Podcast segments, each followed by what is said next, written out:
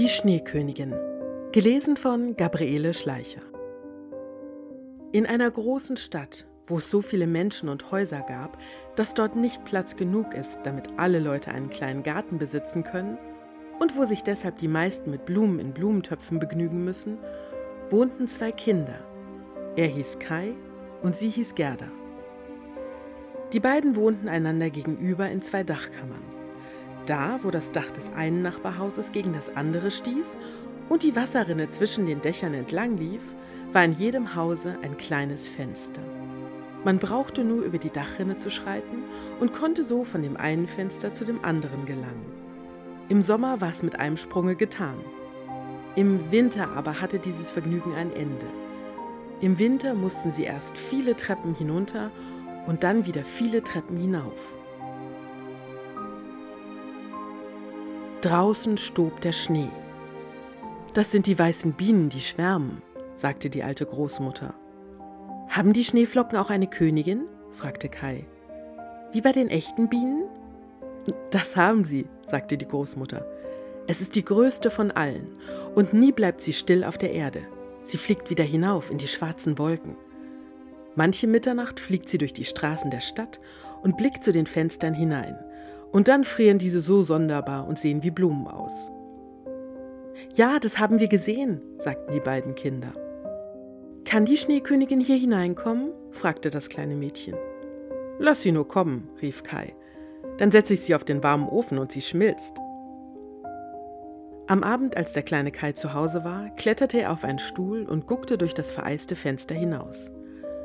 Einige Schneeflocken fielen draußen und die größte blieb auf dem Rand des einen Blumenkastens liegen.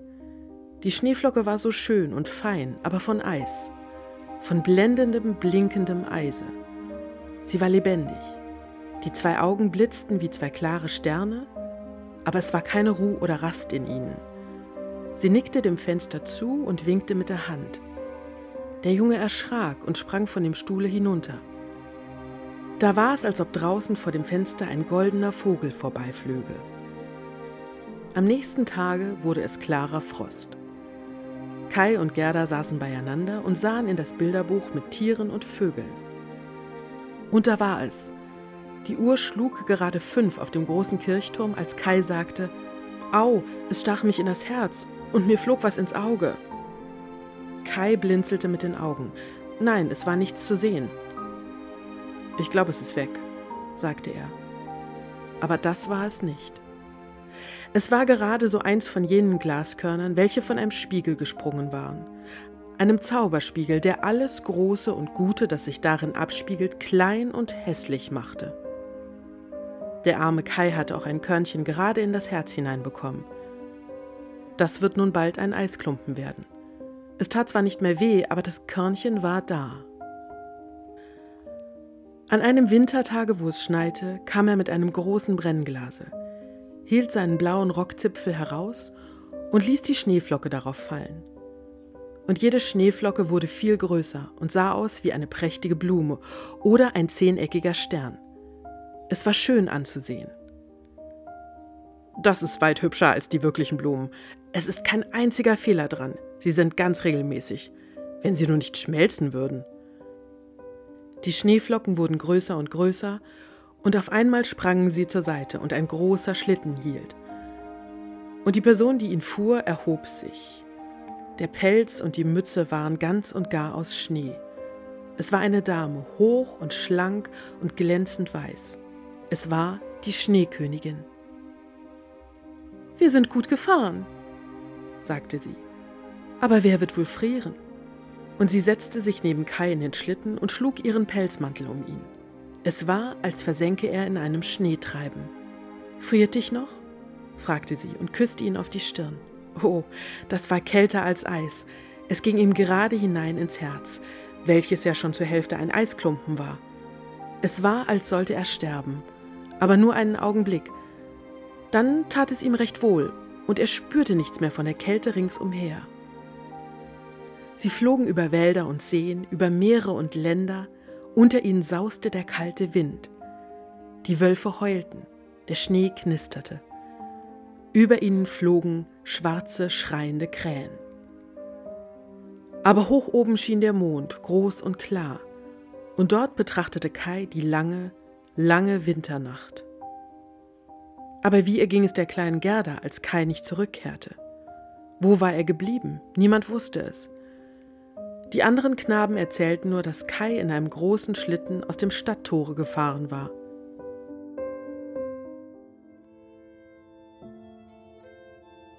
Eines Tages, es war noch ganz früh, zog Gerda ihre roten Schuhe an und ging alleine hinaus aus dem Stadttor zum Fluss, um Kai zu suchen. Sie ruhte sich gerade etwas aus, da hüpfte auf dem Schnee eine große Krähe. Kra, Kra, guten Tag, guten Tag. Wie geht's, wie steht's? Das Mädchen erzählte der Krähe ihr ganzes Leben und Schicksal und fragte, ob sie Kai nicht gesehen habe. Und die Krähe nickte ganz bedächtig und sagte, das könnte sein, das könnte sein. Wie? Glaubst du? rief das kleine Mädchen. Ich glaube, ich weiß. Ich, ich glaube, es kann sein, der kleine Kai. Aber nun hat er dich sicher über die Prinzessin vergessen. Wohnt er bei einer Prinzessin? fragte Gerda. Ja, höre. In dem Königreich, aus welchem ich komme, wohnt eine Prinzessin. Die wollte heiraten. In den Zeitungen war zu lesen, dass es einem jeden jungen Manne, der gut aussehe, freistehe, auf das Schloss zu kommen und mit der Prinzessin zu sprechen. Es war am dritten Tage, da kam eine kleine Person ohne Pferd und Wagen, fröhlich gerade auf das Schloss zumarschiert. Seine Augen glänzten wie deine, er hatte ein schönes langes Haar, aber sonst ärmliche Kleider. Das war Kai, jubelte Gerda. Oh, dann habe ich ihn gefunden. Es ist nicht möglich, dass du in das Schloss hineinkommen kannst. Die Wachen in Silber und die Diener in Gold würden es nicht erlauben. Kra, aber weine nicht. Du sollst schon hinaufkommen. Ich kenne eine kleine Hintertreppe, die zum Schlafgemach führt. Sie gingen in den Schlossgarten hinein, in die große Allee. Und als auf dem Schloss die Lichter gelöscht wurden, das eine nach dem anderen, führte die Krähe die kleine Gerda zu einer Hintertür, die nur angelehnt war. Oh, wie Gerdas Herz vor Angst pochte. Ein Saal war prächtiger als der andere. Ja, man konnte wohl verdutzt werden. Und dann waren sie im Schlafgemache. Oh, das war Kai. Sie rief laut seinen Namen, hielt die Lampe nach ihm hin, er erwachte, drehte den Kopf um und es war nicht Kai.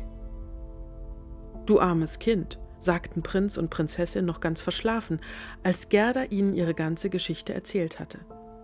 Der Prinz und die Prinzessin kleideten Gerda vom Kopf bis zum Fuß in Seide und Samt und gaben ihr einen kleinen Wagen mit einem Pferd und ein paar Stiefelchen und einen Muff. Gerda wollte wieder in die weite Welt hinausfahren und Kai suchen. Leb wohl, leb wohl, riefen der Prinz und die Prinzessin. Nach den ersten drei Meilen sagte auch die Krähe leb wohl. Sie flog auf einen Baum und schlug mit ihren schwarzen Flügeln so lange sie den Wagen, welcher wie der helle Sonnenschein glänzte, erblicken konnte. Sie fuhren durch den dunklen Wald. Aber die Kutsche leuchtete gleich einer Fackel, und das stach einigen Räubern ins Auge. Da ist Gold, da ist Gold, riefen sie, stürzten hervor, ergriffen die Pferde und zogen dann die kleine Gerda aus dem Wagen. Sie soll mit mir spielen, sagte ein kleines Räubermädchen. Sie wollte und musste ihren Willen haben, denn sie war ganz verzogen und sehr hartnäckig. Das kleine Räubermädchen war so groß wie Gerda, aber stärker, breitschultriger und von dunkler Haut. Die Augen waren schwarz und sie sahen fast traurig aus. Du bist wohl eine Prinzessin? Nein, sagte Gerda und erzählte alles, was sie erlebt hatte. Und wie sehr sie den kleinen Kai vermisste. Das Räubermädchen betrachtete sie ganz ernsthaft, nickte ein wenig mit dem Kopfe. Dann hielt die Kutsche schon an. Sie waren mitten auf dem Hofe eines Räuberschlosses. Raben und Krähen flogen umher. Sie bekamen zu essen und zu trinken und gingen dann zu einer Ecke, wo Stroh und Teppiche lagen. Oben darüber saßen auf Latten und Stäben mehr als hunderte Tauben, die alle zu schlafen schienen. Die gehören alle mir, sagte das kleine Räubermädchen. Dann legte sie ihren Arm um Gerda und schlief, dass man es hören konnte. Aber Gerda konnte ihre Augen nicht schließen. Die Räuber saßen am Feuer und tranken und sangen. Dann sagten unvermutet ein paar Waldtauben Kurr, kurr, wir haben den kleinen Kai gesehen. Er saß im Wagen der Schneekönigin. Kurr, kurr. Was sagt ihr dort oben? rief Gerda. Wohin reiste die Schneekönigin? Wisst ihr etwas davon? Sie ist wahrscheinlich nach Lappland, denn dort ist immer Schnee und Eis, Frag das Rentier, welches da am Stricke angebunden ist. Dort ist Eis und Schnee, sagte das Rentier. Dort springt man frei umher in den großen, glänzenden Tälern. Dort hat die Schneekönigin ihr Sommerzelt. Aber ihr bestes Schloss ist oben, gegen den Nordpol hin, auf der Insel, die Spitzbergen genannt wird. Oh, Kai, seufzte Gerda. Am Morgen erzählte Gerda dem Räubermädchen alles, was die Waldtauben gesagt hatten. Weißt du, wo Lappland ist? fragte das Räubermädchen nun das Rentier. Wer könnte es wohl besser wissen als ich? sagte es, und die Augen funkelten ihm im Kopfe. Dort bin ich geboren und erzogen. Dort bin ich auf den Schneefeldern umhergesprungen. Das Räubermädchen sagte zum Rentier, Gut, ich will deine Schnur lösen und dir hinaushelfen, damit du nach Lappland laufen kannst. Aber du musst tüchtig Beine machen und dieses kleine Mädchen zum Schlosse der Schneekönigin bringen, wo ihr Spielkamerad ist. Das Rentier sprang vor Freude auf. Das Räubermädchen hob die kleine Gerda hinauf auf das Rentier und sagte: Da hast du deine Pelzstiefel. Es wird kalt, aber den Muff behalte ich, der ist gar zu niedlich. Darum sollst du aber dennoch nicht frieren. Hier, nimm die Handschuhe meiner Mutter. Dann jagte das Rentier über Stock und Stein davon, durch den großen Wald, über Sümpfe und Steppen, so schnell es nur konnte. Die Wölfe heulten und die Raben schrien. Es war, als sprühe der Himmel Feuer. Das sind die Nordlichter, sagte das Rentier. Sieh, wie sie leuchten. Und nun lief es noch schneller davon, Tag und Nacht. Bei einem kleinen Hause hielten sie an. Es war sehr armselig. Das Dach hing fast bis zur Erde herab und die Tür war so niedrig, dass die Familie kriechen musste, wenn sie hinaus oder hinein wollte. Jetzt war, außer einer alten Lappin, niemand zu Hause. Das Rentier erzählte Gerdas ganze Geschichte. Ach, ihr Armen, sagte die Lappin, da habt ihr noch weit zu laufen. Ihr müsst über hundert Meilen in Finnmarken hinein. Ich werde einige Worte auf einen trockenen Stockfisch schreiben. Papier habe ich nicht. Den werde ich euch für die Finnen dort oben mitgeben. Sie kann euch besser Bescheid erteilen als ich. Und als Gerda aufgewärmt war und zu essen und zu trinken bekommen hatte, schrieb die Lappin einige Worte auf einen trockenen Stockfisch, bat Gerda gut darauf zu achten, band sie wieder auf dem Rentier fest und dieses sprang davon. Die ganze Nacht brannten die schönsten blauen Nordlichter.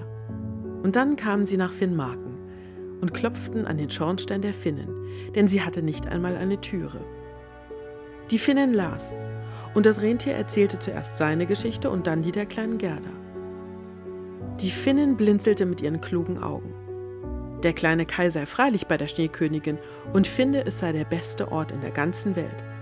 Aber das komme daher, dass er einen Glassplitter im Herzen und ein kleines Glaskörnchen im Auge hatte. Die müssten erst heraus, sonst würde er nie wieder ein Mensch und die Schneekönigin würde immer Macht über ihn behalten. Zwei Meilen von hier beginne der Garten der Schneekönigin. Dahin könne das Rentier das kleine Mädchen tragen und beim großen Busche absetzen, welcher mit roten Beeren im Schnee stehe. Er solle sich auch sputen, dann wieder zurückzukommen. Und dann hob die Finnen die kleine Gerda auf das Rentier, welches lief, was es konnte. Es lief bis zu dem Busche mit den roten Beeren und setzte Gerda ab. Und dann lief es, was es nur konnte, wieder zurück. Da stand die arme Gerda mitten in dem fürchterlichen, eiskalten Finnmarken. Sie lief vorwärts, so schnell sie nur konnte. Die Schneeflocken fielen nicht vom Himmel herab, der war hell und glänzte von Nordlichtern. Die Schneeflocken liefen gerade auf der Erde hin, und je näher sie kamen, desto größer wurden sie. Gerda erinnerte sich noch, wie groß und künstlich die Schneeflocken damals ausgesehen hatten, als sie diese durch ein Brennglas beobachtet hatten. Aber hier waren sie freilich noch größer und fürchterlicher. Sie lebten. Sie waren der Schneekönigin Vorposten und hatten die sonderbarsten Gestalten. Einige sahen aus wie hässliche große Stachelschweine, andere wie Knoten gebildet von Schlangen, welche die Köpfe hervorstreckten, noch andere wie kleine dicke Beeren, auf denen das Haar sich sträubte. Alle waren glänzend weiß, alle waren lebendige Schneeflocken. Die Wände des Schlosses waren aus Schnee. Es waren über hundert Säle darin, alle wie sie der Schnee zusammengeweht hatte. Der größte erstreckte sich mehrere Meilen lang und das starke Nordlicht beleuchtete sie alle, wie groß und leer, wie eisig kalt und glänzend sie waren. In diesem leeren, unendlichen Schneesaale war ein zugefrorener See. Der war in tausend Stücke zersprungen. Aber jedes Stück war dem anderen gleich, so dass es ein vollkommenes Kunstwerk war. Und mitten auf dem See saß die Schneekönigin. Da war Kai. Kai war blau vor Kälte und sein Herz glich einem Eisklumpen. Er schleppte einige scharfe, flache Eisstücke hin und her, die er auf alle möglichen Weisen aneinanderfügte. Das war das Eisspiel des Verstandes. In seinen Augen waren die Figuren ausgezeichnet und von höchster Wichtigkeit. Das machte das Glaskörnchen, welches ihm im Auge saß. Er legte vollständige Figuren, die ein geschriebenes Wort waren. Aber nie konnte er es dahin bringen, das Wort zu legen, das er haben wollte, das Wort Ewigkeit. Die Schneekönigin hatte gesagt, Kannst du diese Figur ausfindig machen, dann sollst du dein eigener Herr sein und ich schenke dir die ganze Welt und ein paar neue Schlittschuhe. Aber er konnte es nicht. Nun sause ich fort nach den warmen Ländern, sagte die Schneekönigin. Ich will hinfahren und in die schwarzen Töpfe hineinsehen. Ich werde sie ein wenig weiß machen, das gehört dazu. Das tut den Zitronen und Weintrauben gut.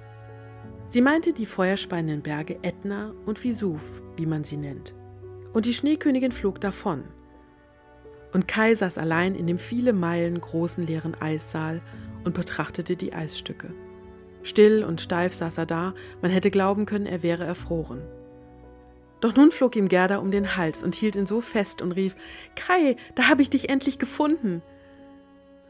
Aber er saß immer noch da, still und steif und kalt. Und da weinte die kleine Gerda heiße Tränen, die fielen auf seine Brust und drangen in sein Herz. Sie tauten den Eisklumpen auf und verzehrten das kleine Spiegelstück darin. Dann brach Kai in Tränen aus und weinte so, dass das Spiegelkörnchen aus dem Auge schwamm. Nun erkannte er sie und jubelte. Gerda, wo bist du so lange gewesen und wo bin ich gewesen? Er blickte ringsumher. Wie kalt ist es hier und wie weit und leer. Er klammerte sich an Gerda an und sie lachten und weinten vor Freude. Es war so herrlich, dass selbst die Eisstücke vor Freude ringsumher tanzten. Sie wanderten aus dem großen Schloss heraus, und wo sie gingen, ruhten die Winde und die Sonne brach hervor. Und als sie den Busch mit den roten Beeren erreichten, stand das Rentier da und wartete. Es trug Kai und Gerda zuerst zur Finnin, wo sie sich in der heißen Stube aufwärmten und über die Heimreise Bescheid erhielten dann weiter zur Lappin, welche ihnen neue Kleider genäht und ihren Schlitten instand gesetzt hatte. Das Rentier folgte bis zur Grenze des Landes. Dort spross das erste Grün hervor. Da nahmen sie Abschied vom Rentier und von der Lappin. Leb wohl, sagten alle, und sie ritten davon. Und die ersten kleinen Vögel begannen zu zwitschern, und der Wald hatte grüne Knospen. Und aus ihm heraus kam auf einem prächtigen Pferde, welches Gerda kannte, es war vor der goldenen Kutsche gespannt gewesen, ein junges Mädchen geritten, mit einer glänzenden roten Mütze auf dem Kopf und Pistolen im Halfter. Es war das kleine Räubermädchen, welches es satt hatte, zu Hause zu sein. Und nun erst gen Norden und später, wenn ihr das nicht zusagte, auch in eine andere Weltgegend hinreiten wollte. Sie erkannte Gerda sogleich und Gerda erkannte sie auch. Es war eine pure Freude. Du bist mir einer, sagte sie zum kleinen Kai. Ich möchte wissen, ob du verdienst, dass man deinethalben bis ans Ende der Welt läuft. Sie nahm beide bei den Händen und versprach, dass wenn sie je durch ihre Stadt kommen sollte, sie hinaufkommen wollte, um sie zu besuchen. Und damit ritt sie in die große, weite Welt hinein. Gerda und Kai gingen weiter. Und wo sie gingen, war es herrlicher Frühling mit Blumen und Grün. Die Kirchenglocken läuteten und sie erkannten die hohen Türme ihrer Stadt. Sie gingen in dieselbe hinein und hin zur Türe der Großmutter, die Treppe hinauf in die Stube hinein, wo alles wie früher auf derselben Stelle stand. Und die Uhr ging tick, tack, und die Zeiger drehten sich. Aber indem sie durch die Türe gingen, bemerkten sie, dass sie erwachsene Menschen geworden waren. Die Rosen aus der Dachrinne blühten zum offenen Fenster hinein, und da standen die kleinen Kinderstühle, und Kai und Gerda setzten sich, jeder auf den seinen, und hielten sich bei den Händen. Die kalte, leere Herrlichkeit bei der Schneekönigin hatten sie wie einen schweren Traum vergessen. Da saßen sie beide, erwachsen und doch Kinder, Kinder im Herzen. Und es war Sommer, warmer, wohltuender Sommer.